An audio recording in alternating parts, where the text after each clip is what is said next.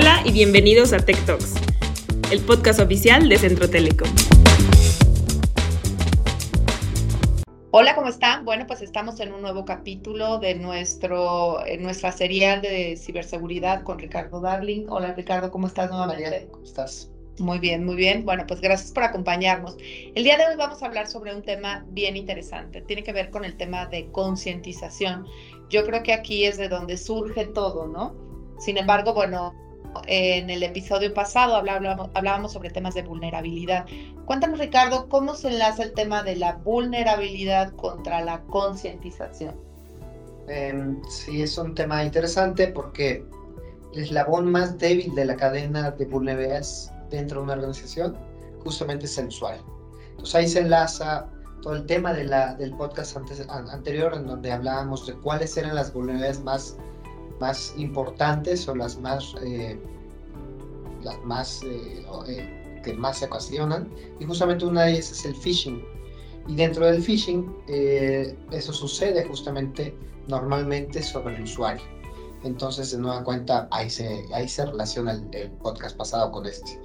En que el, el eslabón más débil de esa cadena siempre es el usuario y a través de la concientización es como podemos reforzar esa, vale redundancia, conciencia de seguridad sobre ese, ese eslabón, sobre ese human firewall que yo le llamo. ¿Cuáles son los desafíos eh, más importantes en este tema de concientización? Eh, el poder captar la atención del usuario y poder ayudarle a que entienda, por un lado, conceptos que no son fáciles de entender, que justamente yo le llamo el human firewall porque al final del día las personas en la organización estamos de frente todo el tiempo a la infraestructura, a los procesos y a la información que manejamos. Y si ese usuario no es consciente de que finalmente en sus manos está poder identificar de manera adecuada un posible riesgo de seguridad y luego actuar en consecuencia contra ello, eh, pues evidentemente eh, ese es uno de los riesgos importantes. Eh, y además, pues resulta que en las organizaciones, la verdad, los usuarios o los colaboradores a veces no tienen ni las ganas de hacer, de, de actuar en consecuencia, ni de meterse a, a, tomar cursos, ni a capacitarse, ni a entender la tecnología. Entonces, ese es uno de los, de, las, de los retos importantes a vencer. Claro, me imagino además que, como bien dices, esto es importante, debe ser importante y debe tomar como cartas en el asunto tanto la empresa como los individuos, ¿no? Entonces, aquí, ¿cómo, ¿cómo trabajamos esta parte de la importancia hacia la empresa y luego cómo la empresa debe trabajarlo hacia el individuo, ¿no? Porque es, como si estuviéramos hablando de docentes, aunque pues el individuo pertenece a la empresa. Eh, pues mira, del lado de la empresa y del... Eh, finalmente la empresa es el responsable de que esto suceda hacia dentro de las organizaciones. ¿Por qué? Porque la empresa como poseedora de la tecnología, de toda una serie de procesos y de la información que la empresa maneja, pues evidentemente es responsable de que todas esas tres cosas estén protegidas en la organización. Por lo tanto, la empresa es la responsable. Ahora, de cara a los individuos, eh, también hay una, yo siempre digo, la, la, seguridad la hacemos todos. Y del lado del individuo es importante entenderlo, porque al final del lo que ve la empresa también se puede basar en su vida personal y también tenemos riesgos en, las vida, en la vida personal más allá de los software o de los sistemas que utilicemos en la empresa. También utilizamos eh, softwares y sistemas aquí en tu celular, en tus correos personales, en tus cuentas de, de redes sociales. Entonces tienes que tener esa, ese interés por saber exactamente cómo resolverlo a nivel personal y cómo también eso se correlaciona con tu organización. ¿Cuáles serían como las primeras, eh, las principales amenazas que tenemos en este tema de concientización? Eh, principalmente phishing, ransomware eh, o malware en particular son al final del día lo principal.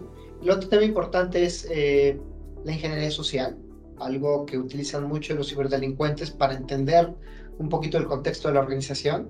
Hacen su, su mismo escaneo de vulnerabilidades, pero a nivel del usuario. ¿Qué quiere decir eso? que a veces te hablan, eh, preguntan cosas. Eh, es como cuando en tu casa le dices a tus hijos, oye, si hablan no de esa información por teléfono, es lo mismo. Es, es este, enseñar al usuario de qué tipo de información se puede compartir. Y hay ciberdelincuentes muy, muy, este, eh, pues muy hábiles para sacar información de las compañías. De simplemente hablar por teléfono, tratar de brincar ciertos filtros, tratar de encontrar información de quiénes son los tomadores de decisiones. Y eso lo hace el ciberdelincuente de manera, pues esa es su primera investigación.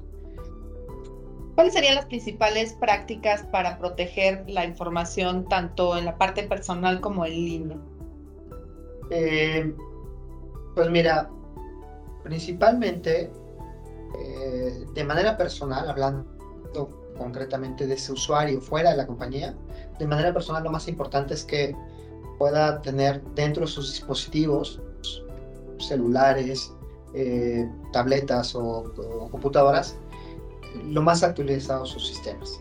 Tanto sus sistemas como además eh, posiblemente eh, antivirus, ese tipo de, de, softwares que le ayuden a prevenirse en ese sentido. Y otro tema importante es que toda la configuración de sus celulares, de sus plataformas, de su, de, su configuración de, de, su computadora, pues eh, te metas tú como usuario y configures las, la seguridad dentro de la computadora o dentro de tus redes sociales lo más adecuada posible. Por ejemplo, el no compartir información o el que en tus redes sociales solamente se pueda meter la persona con la que eres contacto, ese tipo de cosas, a eso estoy mencionando. Y tres, además que puedas eh, tener mucha secrecía de tus datos, es decir, es muy común que tú vas eh, descargando softwares y esos softwares te piden acceso a tus datos, te revises muy bien qué software estás descargando en tu celular, por ejemplo, y qué tipo de información te está pidiendo acceder. No solo en la parte online, sino también en la parte física. A veces vas caminando por la calle y te dicen, no, hay una promoción de te vas a ganar eh, un viaje a Ixtapas y llenas esta información. Ojo, ¿qué estás llenando? Estás dando autorizaciones a veces a empresas finalmente bien establecido de compartir información. Y eso es un tema también importante de cuidarlo. Oye, ahí me preocupa dos cosas como en el plano como personal que se me vienen a la mente, ¿no? Número uno, pues efectivamente hoy tenemos toda la información en, nuestra, en nuestro celular, ¿no? Tenemos todas las aplicaciones prácticamente que descargamos y muchas de estas nos piden como la autenticación de, de, doble, de doble factor, ¿no? Y algunas de estas incluso ya están vinculadas con el reconocimiento facial.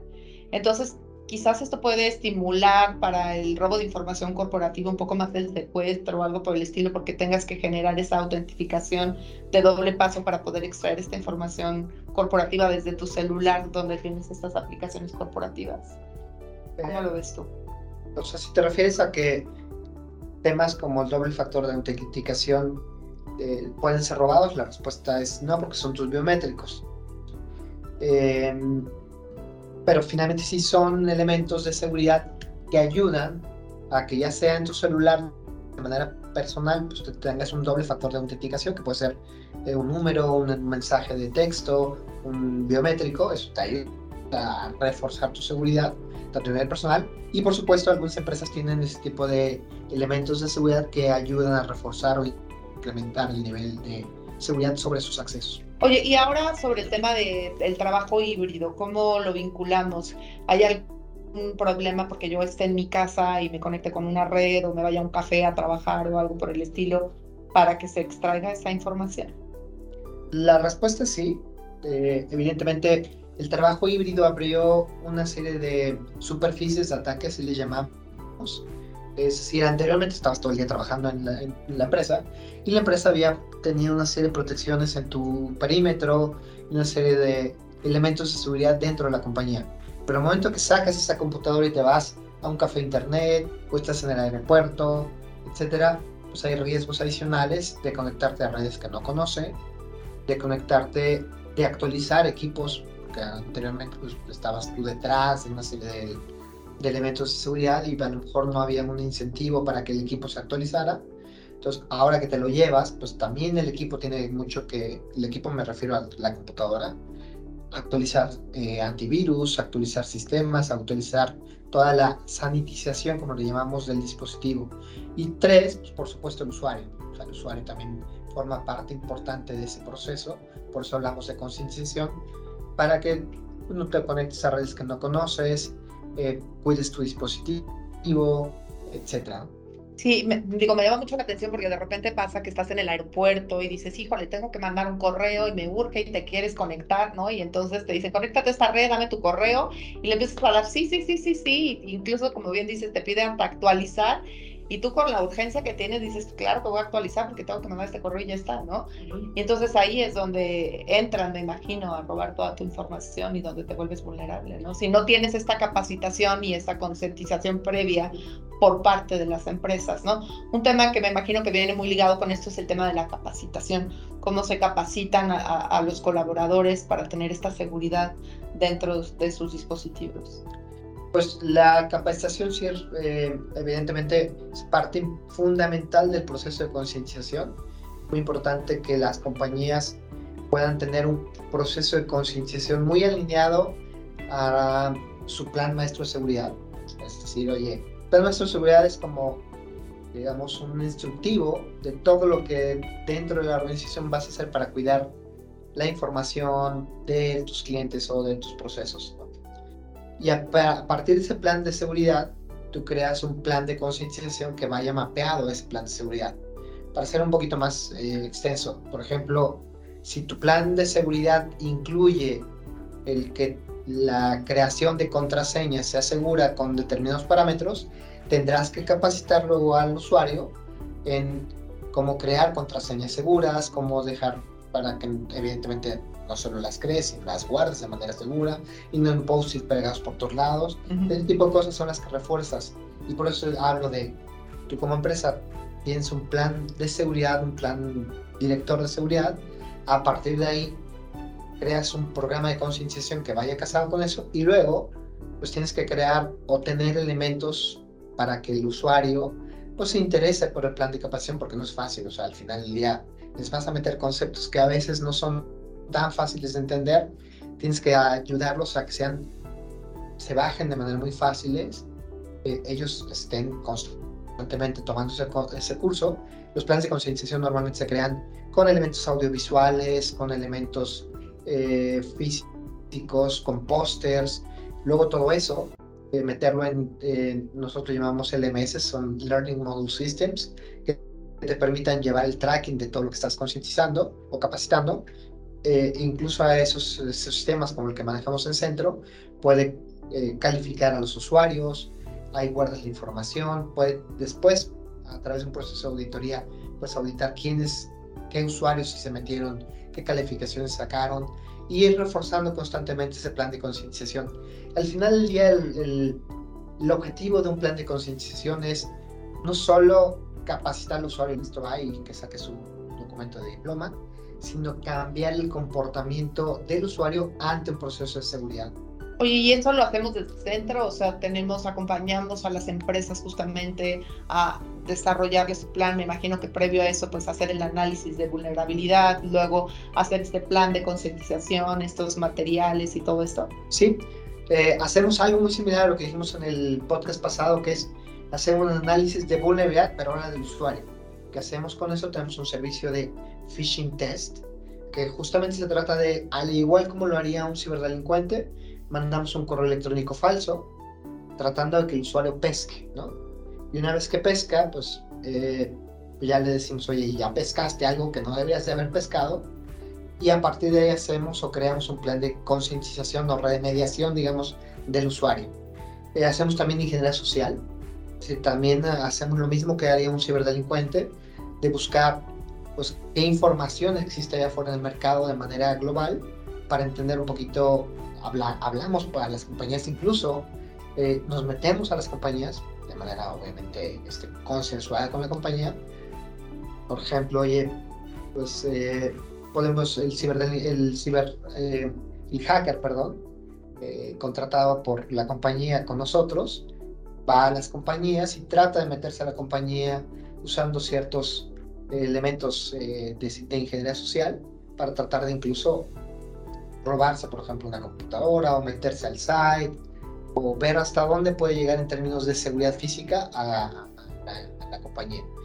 Y a partir de esos elementos que encontramos, entonces sí, proponemos un plan de cómo concientizar al usuario ante este tipo de riesgos, porque muchas veces, para ser más concreto, y, los que nos están escuchando y viendo, oye, ¿cuántas veces estás sentado tú como colaborador de la compañía y ves pasar a alguien sin un café que diga visitante que nunca has visto? El tema es que tiene que hacer el, colaborador cuando ves pasar a alguien que no conoces en la organización, que no, trae un café de visitante, ni siquiera otro café, que nunca has visto y que de repente ves que llega a una computadora y empieza a usarlo. Ese es un riesgo de seguridad. Y si los usuarios no están conscientes de eso, lo más probable es que lo vean, sigan trabajando y siga pasando.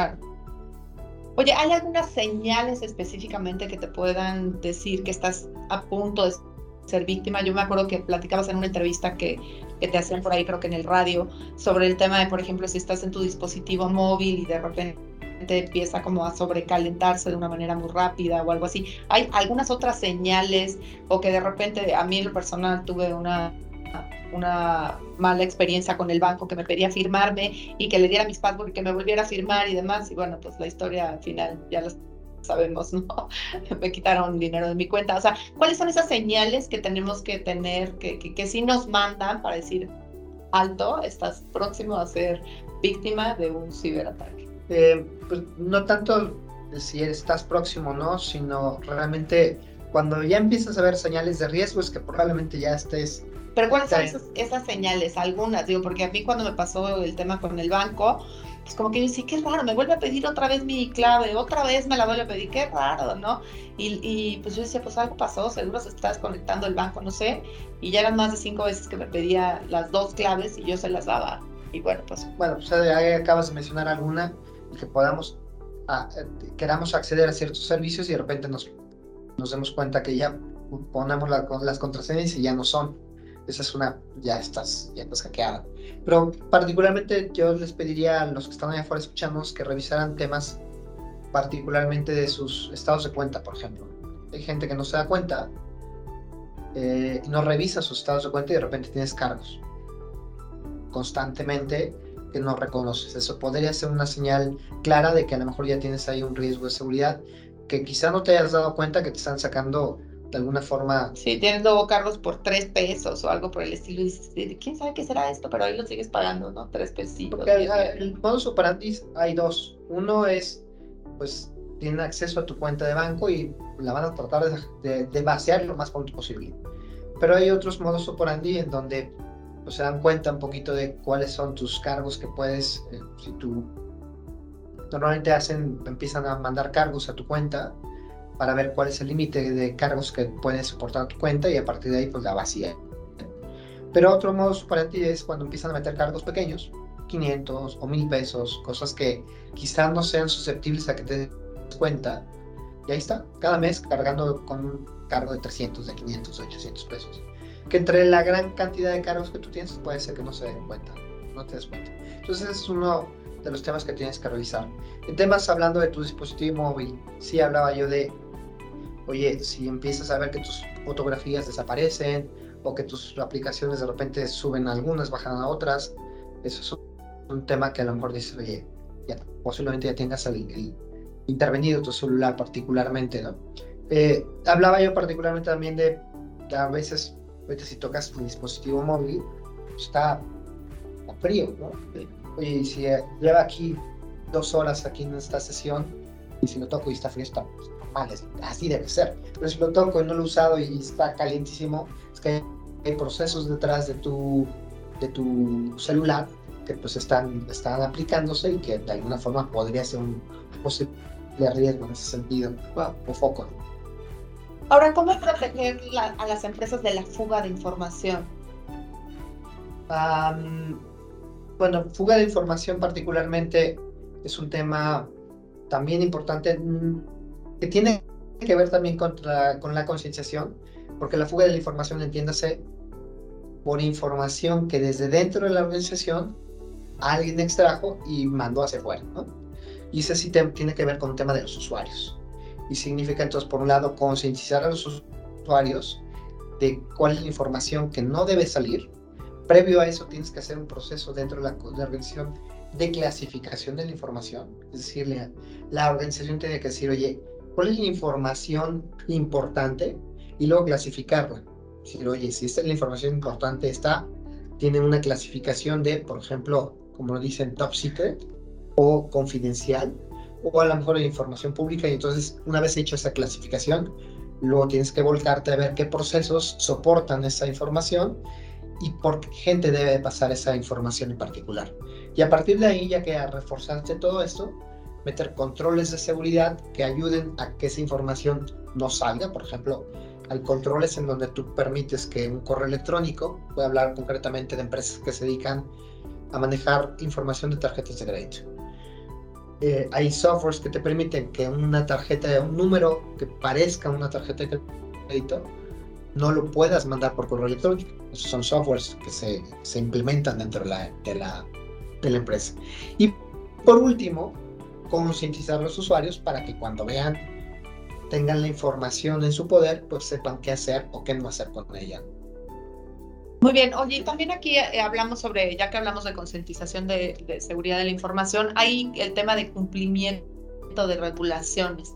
¿Qué regulaciones se deben cumplir con, este, con respecto al tema de concientización?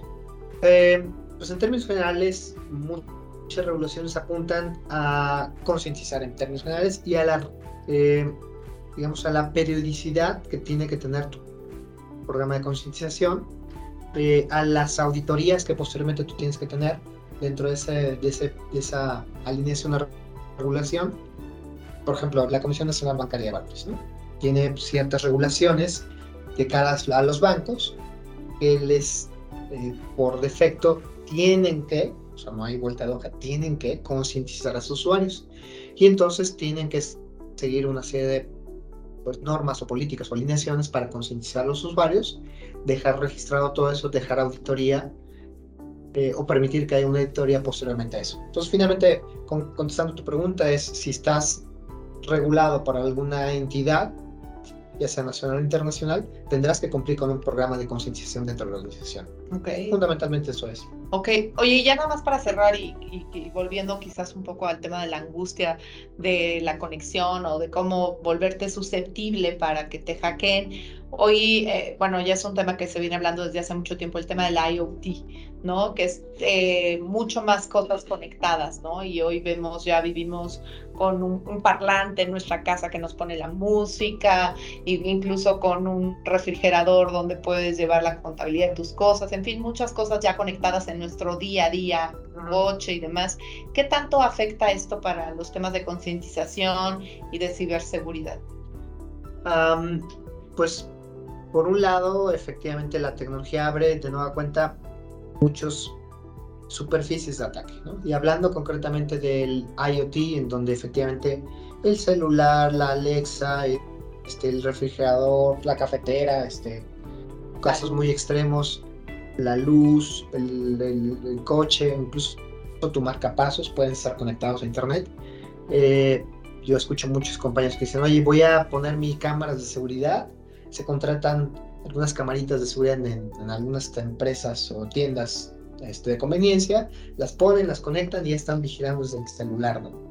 Y el tema de todo esto es, ¿y qué seguridad hay detrás de esas cámaras que pusiste en tu casa? Para que nadie más las esté viendo. Para que nadie más las esté viendo, solo tú, ¿no? No, y ahora, ahora están las guarderías, ¿no? Dejas a tu hijo ahí y dices, lo estoy viendo yo nada más, ¿no? Y quién sabe quién más lo está viendo. Entonces, es un tema de concientización, decir, oye, ¿qué seguridad hay detrás de todos esos elementos para que esa cámara, que es grandioso que tú puedas estar viendo tu casa, pero esté segura y no haya un ciberdelincuente que se haya metido? Entonces aquí yo les diría, nosotros en el centro no nos dedicamos a temas este, eh, de casas o a regular ese tipo de cosas en términos generales, solo nos dedicamos a la parte empresarial, pero sí les dejaría a los que nos escuchan en sus casas y que han implementado ese tipo de sistemas que contraten a compañías que se dedican a eso, para reforzar que esas compañías se dediquen no solo implementar los sistemas, sino que detrás de esos sistemas haya la seguridad necesaria para impedir que eso suceda.